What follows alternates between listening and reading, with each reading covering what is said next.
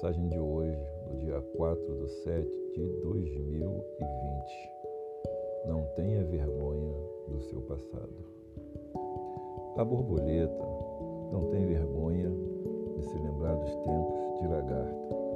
Por isso, não tenha vergonha do seu passado. Ele foi apenas parte da sua transformação. Você não precisa se culpar por aquilo que passou, por aquilo que fez ou deixou de fazer, por quem você foi um dia.